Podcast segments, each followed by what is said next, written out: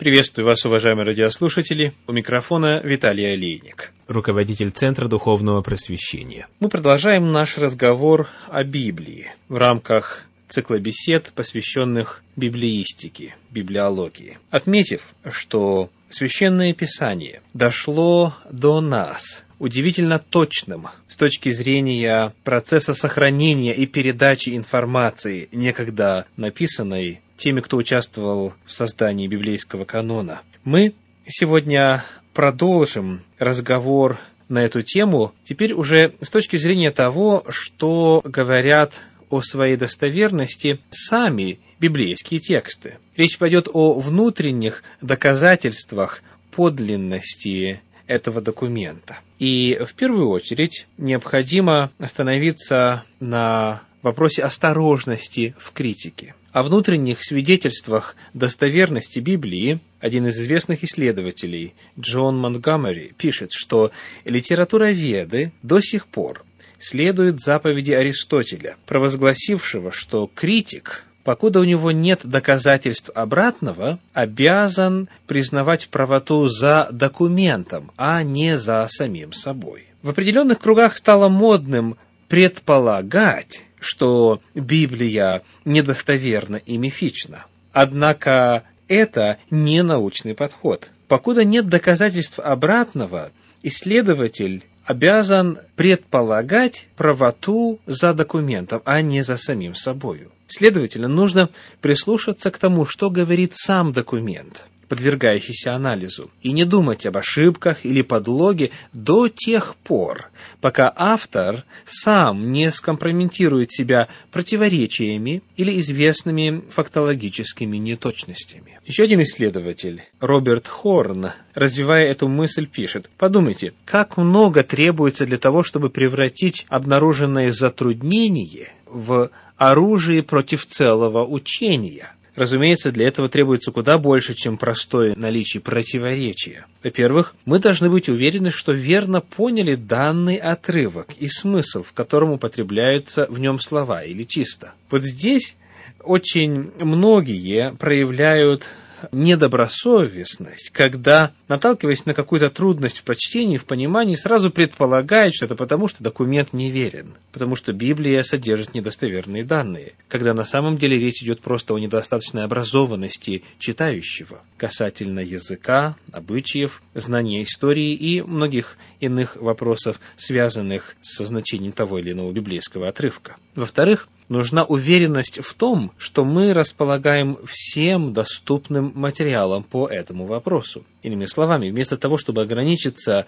одним высказыванием в Библии, которое представляется нелепым или неправильным, необходимо посмотреть, что в принципе этот документ говорит на эту тему, прежде чем делать выводы. В-третьих, Никакие дальнейшие открытия, текстологические изыскания и археологические находки не прольют больше на этот вопрос никакого дополнительного света. Вот из такой позиции человек должен исходить, чтобы сказать, что вот то, что говорит тот или иной документ, это на все века и навсегда неверно. Но поскольку в действительности во всех этих трех моментах, которые мы только что упомянули, далеко не всегда есть определенность человека, высказывающего критическое суждение, необходимо проявлять большую осторожность в критике для того, чтобы если и делать какое-то утверждение, делать его уже обоснованно и полноправно. Трудности не составляют опровержений нерешенные проблемы вовсе не обязательно ошибки. Эта точка зрения не означает, что область затруднений следует сужать до минимума. Это еще один неверный подход, еще одна крайность. Однако необходимо видеть их в перспективе целого. Затруднения следует преодолевать, проблемы существуют для того, чтобы заставлять нас искать более четкие объяснения. Однако вплоть до того времени, когда у нас в распоряжении будет полное и окончательное освещение всех существующих проблем, мы не имеем права утверждать «вот доказанная ошибка» неоспоримое возражение в адрес непогрешимости Библии. Общеизвестно, какое бесчисленное количество возражений было полностью опровергнуто с начала хотя бы XX века до сегодняшнего момента. Итак, посмотрим, что же текст говорит сам о себе, что авторы В частности, авторы Нового Завета пишут о себе. Авторы цитируемых ниже книг были живыми свидетелями описываемого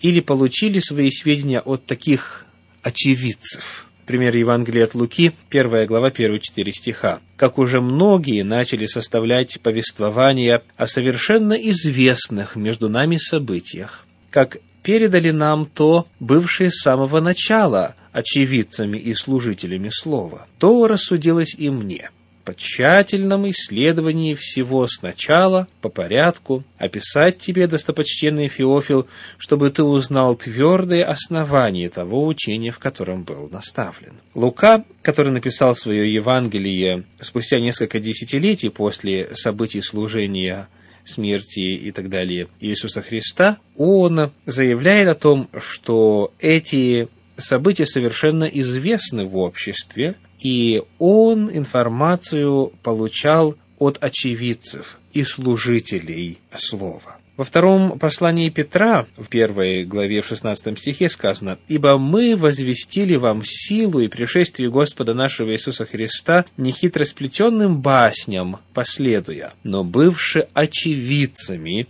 Его величия. Свидетельство очевидцев имеет большую силу и до сих пор. В первом послании Иоанна, в первой главе, в третьем стихе, 1 Иоанна 1.3 сказано так. «О том, что мы видели и слышали, возвещаем вам, чтобы и вы имели общение с нами, а наше общение с Отцом и Сыном Его Иисусом Христом». Чуть ранее сказано о том, что мы слышали, это первый стих первой главы первого послания Иоанна, что видели своими очами, что рассматривали и что осязали руки наши. Об этом возвещаем вам.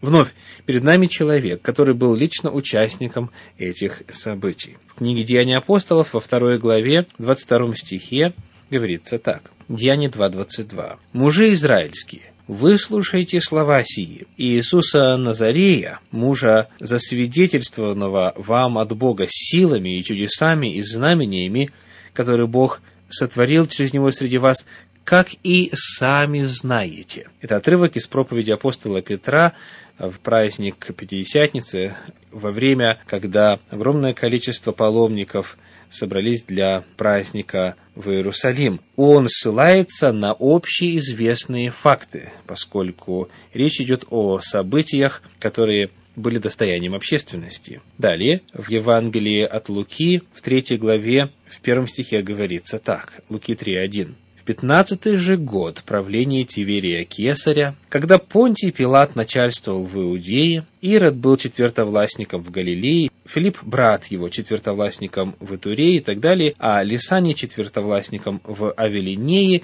при первосвященниках Ани и Каяфе был и прочее. То есть мы видим, насколько Лука подробно указывает время, насколько подробно он указывает даты. И речь идет о том, что это были живые люди, мы из истории знаем о них как о реальных исторических фигурах, и потому в том контексте, когда апостолы проповедовали, когда писались первые книги, было невозможно, учитывая социальный статус тех, кто писал эти книги, было невозможно придумать и появиться мифом, потому что была большая огласка всего того, что происходило в служении Иисуса Христа. В книге «Деяния апостолов» в 26 главе, в стихах 24 по 26 говорится так. «Деяния апостолов», 26 глава, стихи с 24 по 26. «Когда он так защищался, Фест громким голосом сказал, «Безумствуешь ты, Павел, большая ученость доводит тебя до сумасшествия». «Нет, достопочтенный Фест», — сказал он, — «я не безумствую, но говорю слова истины и здравого смысла. Об этом знает царь, перед которым я говорю смело. Я отнюдь не верю, чтобы от тебя было что-нибудь из всего скрыто, ибо это не в углу происходило говорит Павел, описывая события служения смерти и воскресения Иисуса Христа. Итак, когда мы смотрим на то, что сам документ говорит о себе, мы обнаруживаем, что он был написан очевидцами. И это верно по отношению к большей части документов и Ветхого, и Нового Завета. Это люди, которые были непосредственно участниками и очевидцами описываемых событий. Это те, которым в первую очередь следует доверять. Мы продолжим разговор о достоверности Библии в историческом смысле и литературном во время нашей следующей встречи. С вами был Виталий Алиник. Всего вам доброго. До свидания.